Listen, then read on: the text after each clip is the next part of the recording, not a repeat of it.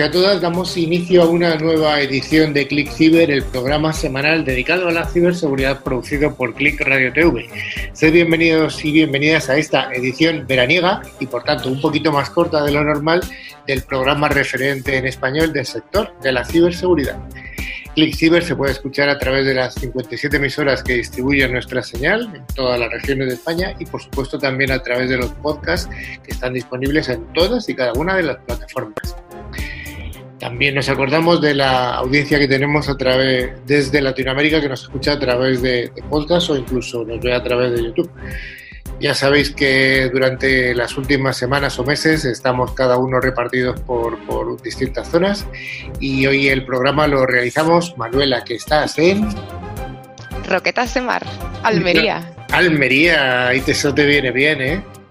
Sí, sí, sí. Aquí la verdad es que se vive muy bien y se está muy a gusto al lado de la playa. Y también hay que hablar de las tapitas de Almería. Un poco de promoción. Es verdad que son muy famosas. Yo cuando he ido por allí, sí, vamos, recuerdo algún bar en la playa de, de la costa que era espectacular, sí, sí. El, el, el bus tiribús, algo así, no, no, recuerdo, no recuerdo. Muy bien. ¿Y tú, Rafa, dónde estás hoy? Yo en Madrid, ¿eh? qué remedio. Después de trabajar aquí en casita, en Madrid. Bueno, hoy en Ávila y bueno, eh, pues vamos a intentar hacer un programa lo más ameno posible y, y, bueno, como ya he dicho al principio, pues un poquito más reducido de lo habitual. Eh, finalmente estoy yo, como he dicho, que soy Carlos Lillo, Rafa Tordajada y Manuela Muñoz. Un equipo ahí pequeñito, pequeñito pero nos llevamos bien, ¿eh? Pero muy grande, pero muy grande. y además tengo una ovejita por aquí. Bueno, eh, vamos a empezar. Bueno, ya sabéis que este programa tiene vocación bidireccional. Tenemos un buzón de email al que nos podéis escribir, que es info.clickciber.com. Nos podéis seguir en LinkedIn y Facebook eh, y en nuestra, por supuesto, nuestra página web, eh, www.clickciber.com y, por supuesto, uh, usando WhatsApp con el más 34 669 180 278. Y antes de empezar la sección de noticias, queremos informaros de que al final del programa haremos el habitual concurso semanal. Pues sí, los dos oyentes que resultan ganadores recibirán una licencia anual del antivirus de Tren Micro válida para tres dispositivos. Cada premio está valorado en 50 euros y solo hay que responder a alguna pregunta relacionada con el contenido de este programa. Ya sabéis que merece la pena prestar atención porque es un magnífico regalo, sobre todo con cosas que traemos hoy, ¿eh? Así que y, eso, Manuela, ¿cuál es nuestro menú de degustación para hoy? Pues hoy, como bien decía Carlos, lo tenemos un poco más reducido. Tenemos, como siempre, nuestras noticias de ciberseguridad y nuestro monográfico, en el, en el cual hoy hablaremos de, el, haremos un paseo por toda la historia de la ciberseguridad. Sí, y hay que decir además que este paseo por la historia de la ciberseguridad viene de la mano de Manuela que nos lo contó en, en el número uno de nuestra revista, que yo espero que todo el mundo haya leído ya. Fue un artículo fantástico y bueno, pues yo creo que algunos, eh, algunos oyentes nos han, han, dicho que podíamos hacer un monográfico sobre esto y bueno, pues hemos aprovechado el magnífico, el magnífico artículo de Manuela. Bueno, pues vayamos a ese primer bloque, el bloque de noticias semanales de ciberseguridad, que esta semana viene con alguna noticia más que interesante. Las organizaciones pro infancia del Reino Unido han pedido prohibir la aplicación TikTok debido al peligro que suponen los pedófilos. Bueno, pues sí, eh, eh, TikTok ha hecho una gran cosa que es eh, sancionar durante una semana, increíble, eh, a la, las cuentas de los pedófilos a los que descubre enviando mensajes con contenido sexual a menores de edad. Así nos ha revelado en la investigación sobre la red social el periódico de Telegram, lo que ha provocado que los activistas por la seguridad infantil piden que se prohíba su uso en Reino Unido. Eh, yo me suscribo. Según el diario, los documentos filtrados muestran que la política de la compañía tecnológica para los usuarios pillados enviando mensajes sexuales a los niños fue cerrar su cuenta durante siete días por un primer delito, un mes por un segundo y luego imponer una prohibición permanente tras un, un tercer reporte. Pues sí, algunos de los citados en la investigación aseguraron que esto significa que los pedófilos pueden ingresar a la red con sus mismas cuentas pese a haber acosado a menores y por tanto encontrar nuevas víctimas. Uno de ellos incluso aseveró que después de trabajar en la compañía advirtió a sus familiares que no permitiesen que sus hijos usaran la aplicación. De acuerdo con Ofcom, que es la entidad de regulación de las comunicaciones y radiodifusión de Reino Unido, la mitad de los menores de entre 8 y 15 años suben vídeos en esta famosa red. Sin embargo, TikTok está asegurando que en cualquier caso con que haya confirmado el ciberacoso se va a traducir de una forma inmediata y permanente para el infractor de continuar utilizando la red. Y además está recordando que desde principios de este año se están prohibiendo mensajes privados en las cuentas de todos los usuarios menores de 16 años. Sin embargo, bueno, no se tiene ninguna forma de comprobar la edad real. Un ex empleado de esta empresa ha indicado al diario de Telegraph que, que, cuando entraba a supervisar las cuentas de los niños, a veces veían hasta 10 adultos diferentes enviándoles mensajes privados con contenido sexual. Evidentemente estas personas deberían ser completamente eliminadas. No es necesario esperar dos o tres meses o dos o tres veces que ocurra esto. Pero bueno, es lo que hay. Sí, Ana Elizabeth Longfield, eh, comisionada de, para los niños en, Inglaterra, pidió al gobierno que apruebe cuanto antes las leyes de cuidado de menores, que impondrán un requisito legal a las compañías, eh, tanto de redes sociales eh, como otro tipo de compañías, para proteger a los niños. En una carta enviada de Telegram, tras hacerse pública la investigación, aseguró que la nueva legislación debe permitir la prohibición de aplicaciones y sitios web que ponen a los niños en peligro. Efectivamente, también levantó la voz de Children Charities Coalition of Internet Safety, que es una coalición de, organizaciones de protección a la infancia que exigió que TikTok sea prohibido en la nación hasta que sea capaz de probar que es una plataforma segura y muy segura para los menores. Esta misma coalición ya había denunciado que TikTok eh, es un campo de caza, sobre todo pues para los pedófilos. Sí, eh, tras esta investigación, un portavoz del gobierno prometió que legislaremos lo antes posible para proteger a los usuarios del contenido ilegal y dañino, lo cual será supervisado por un regulador independiente con poderes para exigir cuentas. Es lo mínimo que hay que hacer para proteger a los chavales, porque esto es un poco vergonzoso. Sí, bueno. Yo creo que esta noticia además tendríamos que transponerla al caso español, pero bueno, entiendo que porque es un caso similar totalmente. El virus Bad Power no roba datos del móvil, pero puede alterar el sistema de carga rápida para quemarlo. Así se ha demostrado a través del laboratorio de ciberseguridad de Tencent, que ha alertado sobre este virus de Bad Power, que es un virus diseñado para alterar el funcionamiento de los sistemas de carga rápida de los smartphones y así quemar estos dispositivos. Esto me debería preocupar, eh, Manuela. Hombre, pues pensando que nuestros smartphones hoy en día no son nada baratos, pues sí que deberíamos preocuparnos, porque eh, la tecnología de carga rápida lo que hace es que reduce el tiempo de un dispositivo electrónico, como un móvil o un ordenador portátil, y se requiere para cargar la batería por completo. Los sistemas actuales más avanzados pueden llegar a completar la carga en menos de media hora.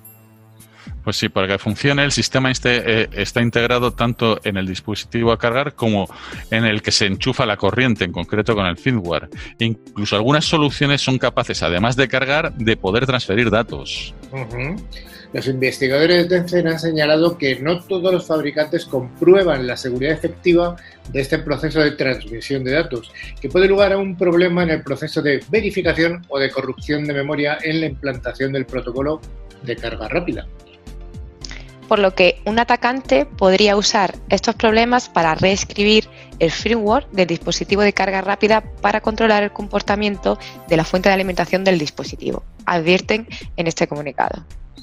Claro, y en este sentido, un dispositivo de carga infectado con bad power puede alterar el voltaje de carga hasta producir voltaje excesivamente alto que termine ocasionando el fallo del móvil e incluso quemar los componentes internos. No obstante, no afecta a la privacidad de los datos del usuario. Hombre, no afecta a la privacidad de los datos, pero se carga el móvil. se carga, sí. Esto es como el USB ese que hay un USB killer que lo pones en cualquier PC y te has cargado la placa madre. Pues sí, bueno, hay, hay gracietas estupendas. Sí, sí, sí. Esto la verdad es que hace un, un agujerito en el bolsillo, ¿no? Se puede decir. Eh, como dice Manuela, te compras un smartphone de estos baratos, que son 800 euros o, o 1000 incluso, y para que se te meta un virus y, y te cargue el dispositivo. Uf, qué peligro. Pegasus, el software espía de una empresa israelí, recordamos que es solamente vendible a, a gobiernos, pues es un, un, software que fue creado por NSO Group y es una firma que ha protagonizado escándalos. Y se trata de una herramienta informática que ya se utilizó para acceder al teléfono móvil del presidente del Parlamento catalán, Roger Turret. Pues sí, ya esta noticia la contábamos anteriormente en nuestra sección de noticias, pero vamos a hablar un poquito más de qué hace y cuál es su objetivo. ¿no? Y este pues lo que hace es enviar un código malicioso a, una víctima para engañarla y animarla a pulsar sobre un enlace en el cual se descarga un ejecutable capaz de realizar pues algunas acciones dentro de nuestro smartphone. En este caso, Pegasus pues tiene varias funciones, pero está preparado para captar casi todo lo que se puede hacer desde el teléfono. Los expertos creen que es capaz de escuchar conversaciones, acceder a la memoria interna del equipo afectado, consultar los mensajes, revisar el historial de navegación, hacer capturas de pantalla, vamos, prácticamente casi todo. Incluso se cree que puede activar por control remoto la cámara y el micrófono de los dispositivos. Claro, una cosa es el software que se ejecuta en el dispositivo que, que, permite el acceso a datos del mismo, interceptar comunicaciones, etcétera, y otra cosa es la técnica para comprometer el dispositivo e instalar dicho software. Para comprometer un dispositivo tendremos que recordar que se necesita tener bien acceso al mismo, eh, bien que el usuario descargue o ejecute una aplicación, eh, puede ser pues incluso un WhatsApp o puede ser eh, un SMS o puede ser que te accedas a un sitio controlado por atacantes y conseguir que haya eh, mecanismo de explotación remota, que es lo que se ha publicado, que, usado, que se ha usado en el caso que nos, que nos, estáis, que nos estamos comentando. La gran ventaja, bueno, más que ventaja característica de este tipo de software es aprovechar vulnerabilidades de día cero, el famoso zero day en el argot de nuestro sector. Es decir, fallos técnicos y, o agujeros que se ejecutan, que están presentes en el sistema operativo porque no han sido parcheados de alguna forma cuando el, el, el fabricante lo recomienda. Esto suele ocurrir en muchas ocasiones cuando se actualizan los servicios digitales. El sofisticado Pegasus pues, ha estado presente en anteriores escándalos. Por ejemplo, en 2017 el grupo interdisciplinario de expertos independientes, el GIEI, en México, fue atacado por medio de este malware. Según publicó en un informe pues, la Organización de Defensas de Derechos Civiles Citizen Lab. Sí, eh, bueno, también se da por hecho que este software está evolucionando y que puede incluso eh, entrar en los servicios de, en la nube de Google o Amazon. Eh, según una, las declaraciones de un ex empleado de NSO, el gobierno español ha sido un cliente de la empresa israelí. Bueno, todos los gobiernos, porque este software se vende solo a, a gobiernos. Que, están aprobados por, Israel. Aunque, por supuesto, el Ministerio del Interior y Defensa han negado la, la, implicación de los cuerpos y fuerzas de seguridad en tarea de ciberespionaje a políticos independentistas. La herramienta se actualiza constantemente, pues incorporando nuevas características y técnicas de invasión. Una vez instalado en el dispositivo, pues es capaz de extraer cantidades masivas de información, incluyendo pues mensajes de texto, contraseñas o incluso la ubicación. Debido a la sofisticación y a la naturaleza altamente selectiva, pues es muy probable que continúen apareciendo ataques como estos. Sí, aquí a, a, nuestros oyentes les podemos decir que bueno que encontrar una vulnerabilidad en iOS o una vulnerabilidad esta de día cero que estaba comentando Carlos se paga bastante bien, incluso se puede llegar a pagar por un millón de, de dólares. Vamos, que no hace falta ser un hacker de estos de, de gorro negro para, para hacerlo, sino siendo un analista de seguridad puedes ganar mucho dinero a través de, de aplicaciones y, y, y, bueno, dando a conocer estos fallos. Hombre, yo creo que una cosa interesante de esta noticia es que eh, deja traslucir que todos llevamos en el bolsillo o en el bolso un ordenador, un ordenador de mano súper potente, que tiene una cantidad de datos increíble, que puede acceder a, que tiene una cámara, que tiene un micrófono. Eh, recordar cuando veíamos películas de espías antiguamente, ¿no? El micrófono que le ponemos a. No, no sé, es que el micrófono lo lleva siempre. Solo tienen que activártelo. Y bueno, si Pegasus es tan inteligente como para activártelo, pues. Es muy, muy goloso para, para hacer espionaje político, industrial o de cualquier tipo. Efectivamente. Google Arron. Esta, esta noticia que me hace mucha gracia, porque de vez en cuando hay alianzas entre grandes eh, empresas eh, tecnológicas y en este caso vamos a ser conscientes de una ruptura. Y hoy Google nos cuentan que ha roto con Twitter, ha eliminado el carrusel de Twitter de los resultados de la búsqueda. Esta decisión además se ha tomado después del hackeo que ha sufrido la red del pajarito azul. Pues sí, la compañía Google ha decidido retirar el carrusel de Twitter de los resultados de búsqueda tras el hackeo sufrido por la red social la semana pasada, que tenía como objetivo llevar a cabo una estafa con criptomonedas. Google ha confirmado que ha eliminado el carrusel de Twitter de los resultados de búsqueda de forma temporal. Carlos, lo hemos contado aquí, pero ha indicado que volverá a aparecer tras realizar pues una revisión podemos confirmar que hemos eliminado temporalmente el carrusel de Twitter de la búsqueda después de los problemas de seguridad de Twitter. Antes de restaurar la función, eh, realizaremos una revisión cuidadosa, así asegura Google. O sea que es una ruptura, pero que puede tener un segundo tiempo. Es temporal, es temporal, es una historia de amor temporal. Luego volverán a creerse igual, pero ahora mismo pues han tenido que quedarse un tiempo, ¿no? Como las buenas parejas y ver cómo, cómo pueden seguir con su seguridad le ha dicho Twitter a Google, Google, tenemos que hablar, ¿no? La confianza se ha roto. se ha roto. Más decepcionado. No has sido tú, he sido yo, sí. Exacto, pues lo, típico, ¿no? Digamos con el famoso grupo de hackers que siempre tenemos en el, en el programa. En este caso, hoy hablamos de el grupo de hackers respaldados por Rusia que intenta robar información sobre la vacuna del COVID-19, aunque también estos días pasados ha habido una noticia similar sobre chinos. Pero bueno, en este caso el Centro Británico de Ciberseguridad ha denunciado este ataque del que está acusado el grupo APT-29. Pues sí, los piratas informáticos patrocinados por el Estado ruso tienen el banco de sus ataques a las empresas, pues sobre todo farmacéuticas y grupos de investigadores que trabajan por desarrollar una vacuna contra el COVID-19 en países pues como Reino Unido, Canadá y Estados Unidos. Sí, eh, este jueves el Centro Nacional de Seguridad Cibernética del Reino Unido ha realizado un comunicado eh, que concretamente señala al grupo APT29. Según, eh, y según nos dicen, es casi seguro que el equipo de hackers, también conocido como Duke o eh, está operando como, parte de los servicios de inteligencia del Kremlin, ya que eh, el objetivo de los ataques es robar secretos médicos. Aunque no confirmaron si alguno de los intentos ha tenido éxito, explicaron que ninguna de las investigaciones sobre las vacunas se ha visto comprometida. El Centro Nacional de Seguridad Cibernética asegura que ya compartió la información con sus homólogos de Estados Unidos y de Canadá y que en todo caso ya conocen al grupo de hackers que lleva varios años activo, porque recordemos que ha protagonizado ciberataques contra gobiernos y empresas de diferentes sectores. Además, el aviso de seguridad pretende alertar a los grupos potencialmente afectados para que tomen medidas que disminuyan el riesgo.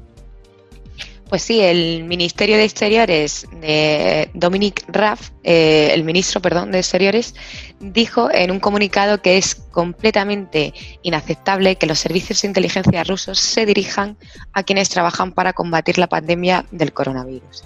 Y detalló que mientras que otros persiguen sus intereses egoístas con un comportamiento imprudente, Reino Unido y sus aliados continúan con el audio trabajo pues, de encontrar una vacuna y proteger la salud global. Por último, RAP advirtió que trabajaremos con nuestros aliados para pedir cuentas a los perpetradores. Así que, pues, este ha sido el comunicado de Dominic, en el cual, pues, obviamente su queja es bastante explícita, en el que mientras unos están intentando hacer algo bueno, ¿no? Y mejorar y, luchar contra una pandemia, pues otros van solamente por sus intereses eh, políticos, ¿no? Que es una pena que hagan estas cosas. Sí, realmente en este tipo de situaciones tan penosas como las que estamos viviendo es cuando se ve la verdadera naturaleza de las personas o de las empresas o de los gobiernos o bueno, cada uno se retrata según lo que es. Bueno, vamos a dar una noticia que nos viene muy cercana y en este caso estamos hablando de Adif. Vamos a recordar quién es Adif. Hace unos años, el Renfe, que era la empresa pública responsable del transporte ferroviario en España, se separó en dos compañías. Una era la propia Renfe y otra era Adif. En este nuevo modelo, que se encargaría de la gestión de todas las infraestructuras ferroviarias, eh, Adif se encargaría de, esas infraestructuras, mientras que la Renfe se encargaría de lo que son las máquinas, el transporte de, mercancías y de ciudadanos de un lado a otro. Adif iba a seguir siendo un monopolio, de hecho sigue siendo un monopolio, mientras que Renfe iba a entrar en competencia con otros operadores. Entonces, bueno, DIF se quedó con la parte del león y Renfe se quedó con la parte más complicada, la parte de competencia. Bueno, esto ocurrió hace varios años, pero la realidad es que durante todo este tiempo no todo no se ha separado de, total forma. De hecho, hay algunos activos que son compartidos de alguna manera entre Renfe y Adif. Y desde hace unos días eh, se está viene rumoreando en, en, los ambientes de que había sufrido un ataque a Adif y ayer concretamente ya se hizo público. Es un ataque por el que se han exfiltrado, parece ser que unos 800 gigabytes de información y hay un grupo de cibercriminales que es el que se ha vanagloriado de, de, este, de este ataque exitoso. Manuela. Pues sí, en efecto, a fecha de hoy solo podemos decir que cuál es la calidad ¿no? de las exfiltraciones que pudiera abarcar desde datos de contratos, acuerdos comerciales, licitaciones públicas e incluso datos personales de empleados o ciudadanos que usan el transporte ferroviario y que, por ejemplo, como la gran mayoría de, abonados, por ejemplo, al, AVE, perdón, pues tenemos la tarjetita para viajar en, Renfe. Rafa, ¿qué es lo que se ha exfiltrado? Bueno, pues eh, por el momento solo se han publicado imágenes con carpetas que apenas eh, podemos saber qué es, eh, cuál es el contenido. Esto es lo típico, te publico solo un poquito, te doy así la puntita para que, veas que lo tengo. Así que Manuela, realmente solo se puede lucubrar lo que hay detrás, ¿no? Exacto, efectivamente. O sea que puede ser, como tú decías, que desde contratos, acuerdos comerciales, licitaciones. Licitaciones, y esos datos personales de empleados y, de ciudadanos que somos nosotros los que realmente utilizamos este tipo de, servicios, ¿no?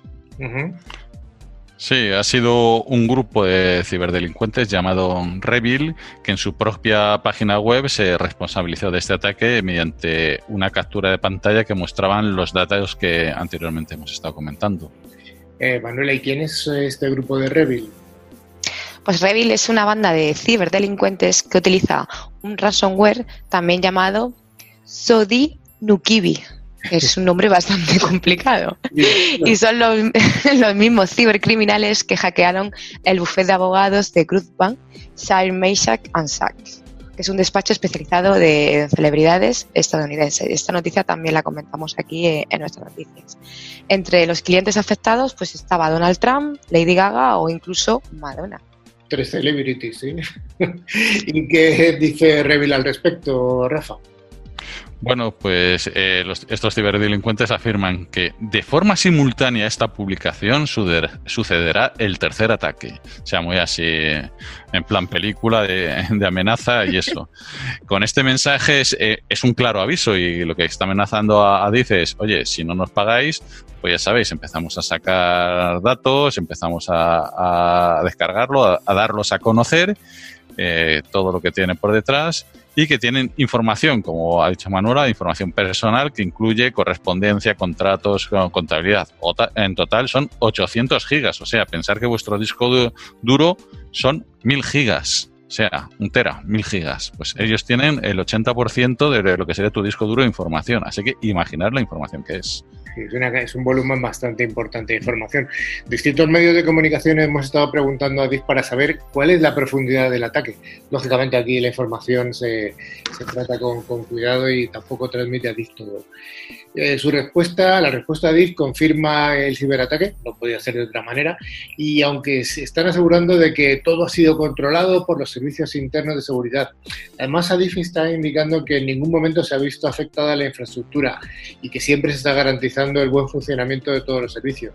Finalmente, la compañía explica que al ser gestor de una infraestructura crítica, como es la explotación de la red ferroviaria, se considera que la ciberseguridad es uno de los pilares de la seguridad integral. Bueno, esto es lo que dicen ellos, eh, lógicamente es lo que tiene que decir y no puede decir otra cosa. Eh, Manuela. Eh... Sí, pues la cosa es que en cualquier caso, pues no se ha aclarado si efectivamente los datos que han enseñado los ciberdelincuentes han sido comprometidos realmente. Sí, pues este grupo de Revil eh, eh, adquirieron una fama de dimensiones mundiales después de que el pasado mes de mayo amenazaran con liberar los trapos sucios del presidente de Estados Unidos, que lo hemos comentado, Donald Trump.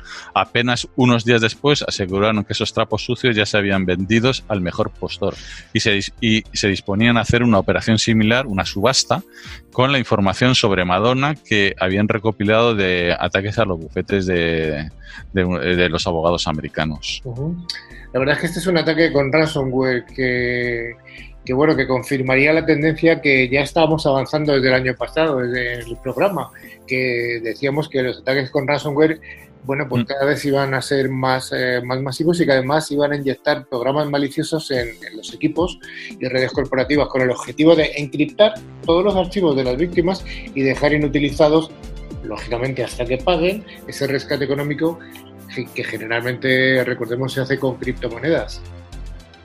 Sí, en muchos casos, pues si una compañía es víctima de un ataque de ransomware, pues ve cómo se filtran sus documentos confidenciales en una página web, que puede servir de señal a otros también para ver y ver esos documentos públicos más allá del perjuicio que, genere. Y es una indicación para otros grupos de hackers de que como compañía eh, no se pagan rescates, así que se pueden evitar futuros ataques. Eh, Rafa, ¿cómo debe actuar? ¿Cómo, ¿Qué recomendación le darías tú a, DIF frente a este ataque que ha recibido? Bueno, ahora mismo eh, lo más importante, a ellos ya les han atacado, es la prevención para futuros oyentes. Eh, cuando se hace un ataque de ransomware, tiene, eh, ya es cuando tienes que detectarlo en la frase, en la fase esta de detección, porque si no ya es tarde. Y además luego tienes que tener mecanismos de protección de la información, porque ya no es que te cifren, es que aquí te están chantajeando. O sea, te han sacado la, información en claro. O sea, lo que está claro es que eh, la protección frente a, este tipo de ataques consiste en prevenir. Una vez que has detectado el ataque, ya estás chungo. Ya, ya Sí, sí. Vale. Sí, una vez que ya el bicho está dentro, ya poco se puede hacer. Pero para eso hay muchísimos mecanismos que en nuestros monográficos vamos detallando. Pues, por ejemplo, como pues la primera, como sabéis, siempre es la concienciación, tener backup, tener luego soluciones de protección de, de datos como DLPs, EDRs. Y al final es tener todos esos sistemas para que si finalmente tenemos uno de estos ataques, podamos recuperar por lo menos nuestra información y seguir trabajando y no tener inutilizados todos nuestros sistemas y depender de uno de estos rescates. Sí, ahí, ahí lo importante, bueno, pues eh, es lo que está diciendo Manuela. Vale, te han sacado los datos, te los han cifrado, los recuperas con un backup, estupendo, lo hemos hecho nuestro trabajo muy bien.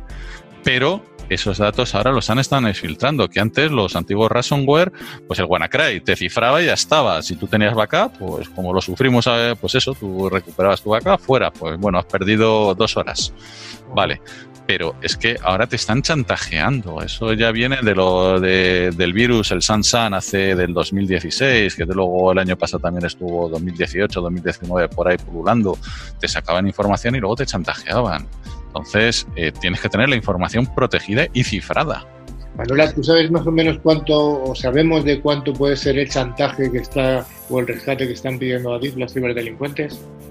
Pues en este caso se, se desconoce, ¿no? Todavía no se tiene una información real de, este rescate que, en el cual pues Adif tendría que pagar, pero Como ya sabéis siempre, las autoridades recomiendan que nunca, nunca jamás se pague dicho rescate. En cualquier caso, la tendencia este 2020 de los colectivos que operan ransomware es, además de encriptar los ficheros de sus víctimas, pues es extorsionarlas públicamente asegurando que filtrarán toda la información que han robado pues en Internet por no cumplir los términos de, de su petición de rescate. Así que según lo que estás contando, ¿cuál sería el modelo de negocio de estos ciberdelincuentes? Bueno, pues eh, uno de los modelos de negocios es eh, lo que están haciendo ahora, que dice varios colectivos de ciberdelincuentes, ¿qué es lo que están haciendo? Operar con ransomware y están uniendo sus fuerzas para crear una especie de cártel. Con, uh, recordemos que ya eh, se recibe más dinero de ataques informáticos que de la droga y crear una página web central donde colgar juntos todas las filtraciones de datos de las víctimas. O sea, un chantaje puro y duro. Entonces, eh, Manuela, eh, en este modelo de negocio, ¿cómo realizan los ataques? Los, o sea, ¿cómo intentan monetizar de alguna manera esos ataques? Pues digamos que en estos ataques de extorsión eh, hay como dos etapas, en la que primero, pues una eh, lanzarán ataques de ransomware que son paralizantes, extorsionando a las víctimas para recuperar sus archivos, y luego una segunda etapa en la que los delincuentes atacarán nuevamente a las víctimas mientras se están recuperando.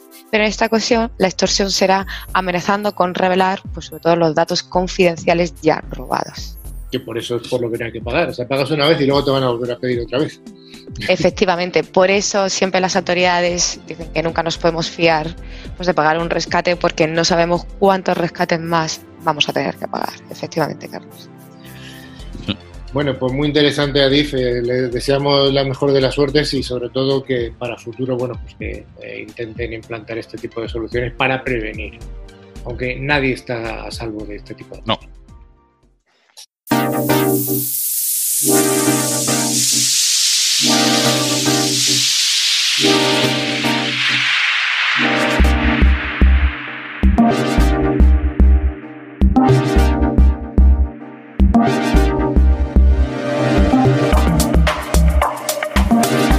Gracias por seguir aquí y vamos a iniciar el monográfico que habíamos prometido al principio, que es un paseo por la historia de la ciberseguridad.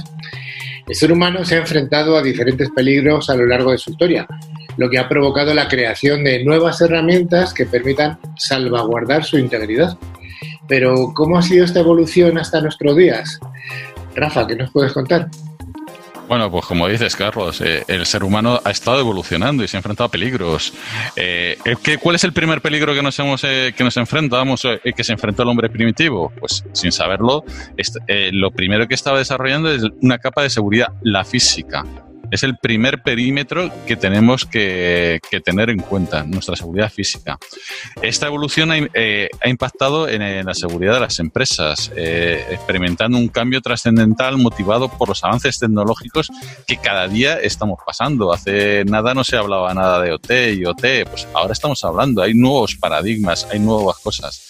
Entonces, ¿qué es lo que tenemos? Hablando del mundo de la ciberseguridad, hay dos figuras que para mí son claves y, tenemos que ser capaces de diferenciarlo.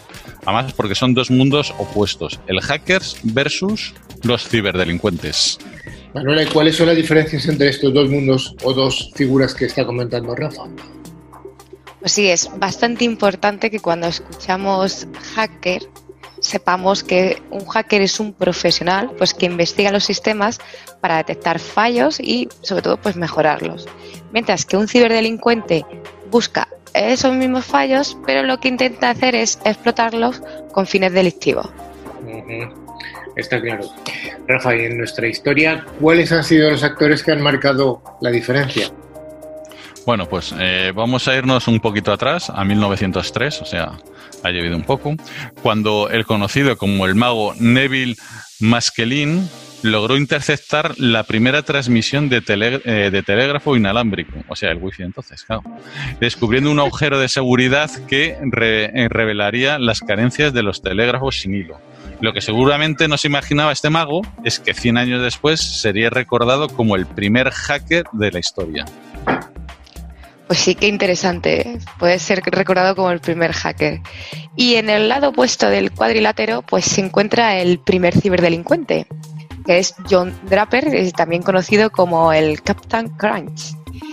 Y ahora vamos a explicar por qué es conocido tal que así, porque recibió esta denominación porque descubrió en los años 70 que modificando el silbato que se regalaban en las cajas de cereales del Capitán Crunch, pues se podía emitir un sonido a 2600 hercios, con el cual, con este silbato, pues podía realizar llamadas de corta y larga distancia totalmente gratuitas.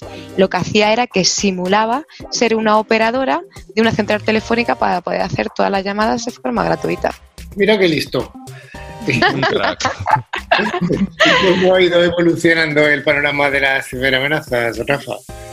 Bueno, pues eh, a principios de los 70 apareció el primer malware eh, que, llamado Creeper.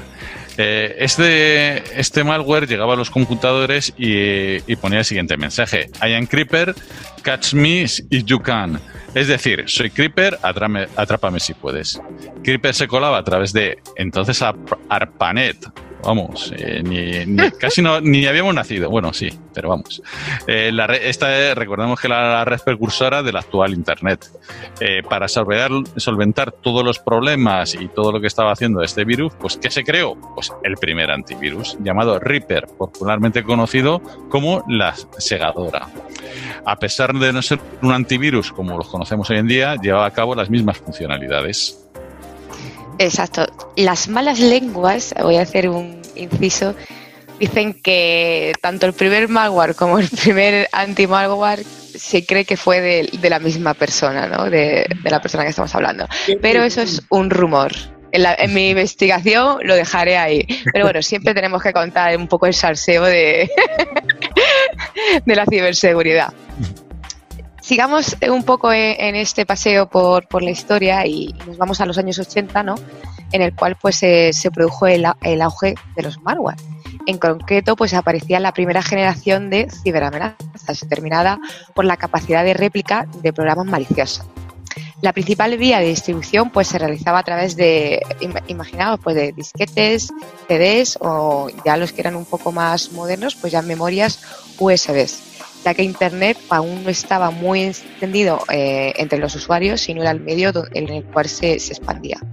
Así que así comenzaron a, comercializarse ¿no? los antivirus. Lo de los disquetes, a algunos de nuestros oyentes les suena como la cinta y el bolígrafo. Los más mayores saben a qué me refiero.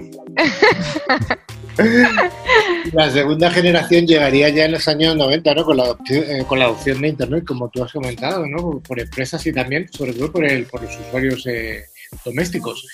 Y esta generación marca realmente un cambio en la conectividad, ya que los ciberdelincuentes se profesionalizan ¿Y cómo se profesionalizan? Pues para robar dinero y empiezan a utilizar técnicas que van a ser las precursoras de las conocidas actualmente, como la que hemos contado en el caso de Adif hace un ratito. Y para ello se desarrolló el primer firewall de inspección de estados de la industria. En esta época, recordemos, en los años 90, la sociedad aún no tenía una concienciación adecuada. La información se almacenaba en dispositivos extraíbles con pocas medidas de seguridad. Tus famosos disquetes, Rafa. Sí, sí.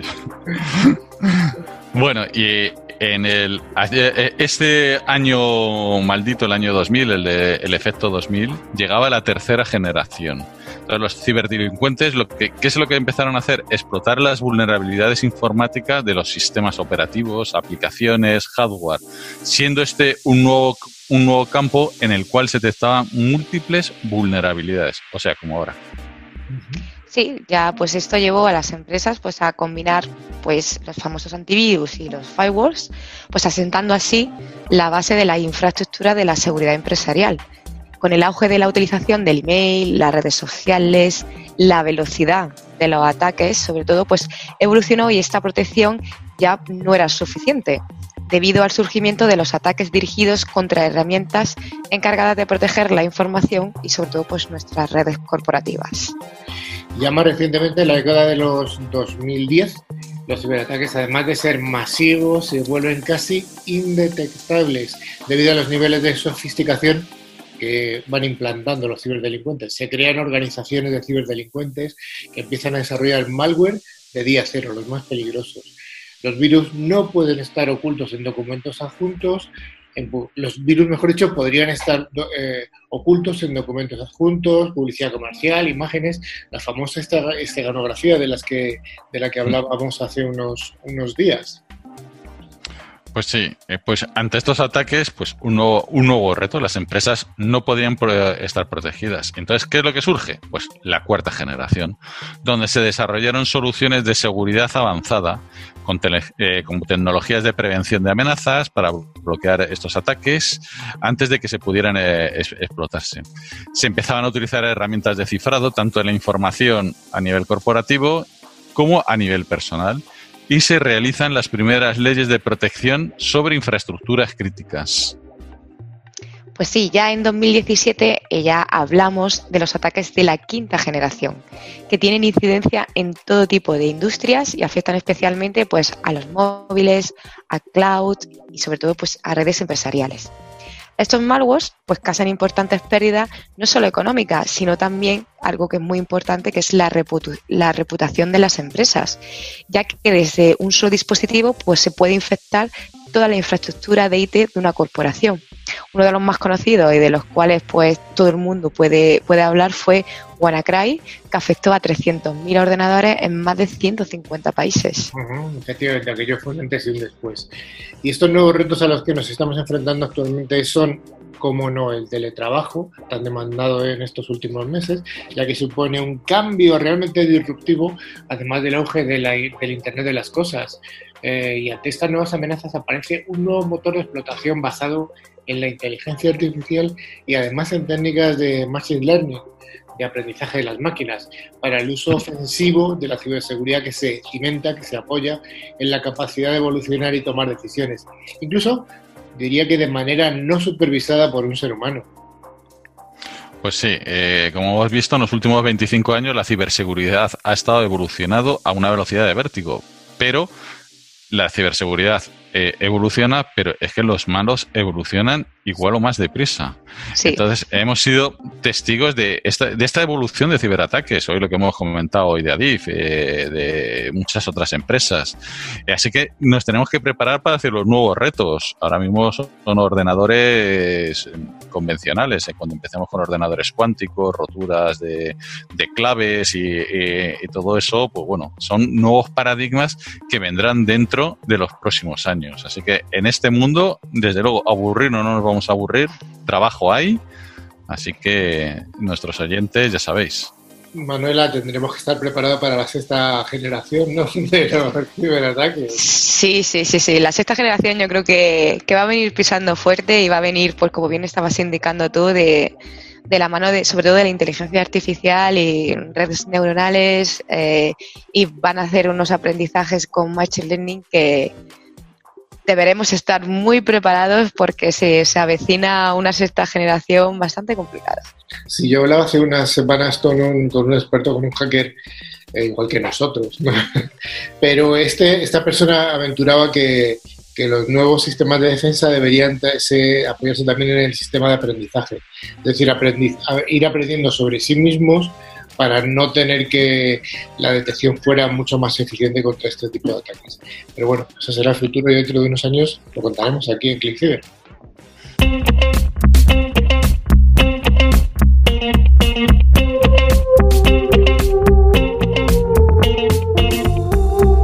Ya antes de acabar y de pasar al concurso, lo que quería comentar un poco es que dentro de la revista de ClickCiber hemos iniciado una experiencia un poco única en España y es que para el número 2 hemos realizado, estamos realizando ahora mismo una encuesta masiva a CISOs, a CIOs, a responsables de seguridad de toda España de utilización de tecnologías. Hicimos un pequeño debate entre los miembros del equipo sobre qué tecnologías eh, debían ser plasmadas en esta encuesta y bueno, vamos a hacerlo por fases.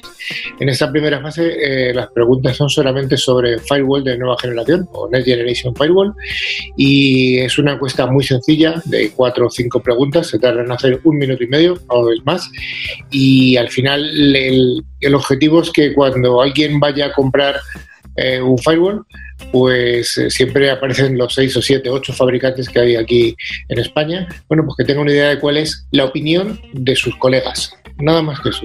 Entonces, bueno, animamos a todo el mundo a rellenar la encuesta. La encuesta va a estar disponible durante unas semanas más y se puede, se puede hacer desde nuestra web, que es clickciber.com animamos a todo el mundo, a todos los CIOs, CISO, responsables de seguridad, por supuesto que no a los fabricantes, los fabricantes no deben... no sé por qué lo dice. Todos votando al suyo, el mejor.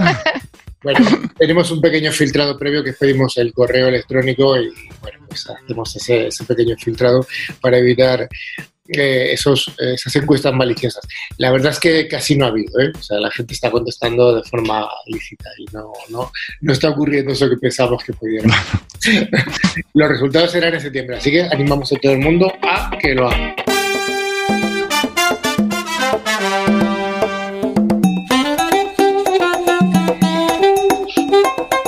Llegamos ya al final y gracias a Engecom, mayorista de valor, especializado en ciberseguridad, vamos a sortear dos licencias anuales del antivirus con calidad profesional de 3 micro. El valor de cada regalo es de 50 euros y, como siempre, recomendamos utilizar herramientas de calidad, como es este antivirus de 3 micro. Eh, Manuela, ¿tenemos ganadores de la semana anterior? Pues claro que sí. Esta semana los ganadores han sido Felipe Magán, de Madrid, y Jorge Arcos, de Vizcaya. Le enviaremos su premio por email y cada premio consistirá en una licencia anual válida para hasta tres dispositivos. Y la pregunta para esta semana, eh, Rafa, ¿nos puedes indicar cuál va a ser? Sí, a ver, una facilita. Eh, según hemos dicho en el monográfico, ¿cuál fue el primer hacker de la historia? Fácil. Bueno, muy facilita, sí. Sí, sí, sí. Bueno, si lo escribís de una forma que no sea correcta, lo vamos a dar por... por ¿vale?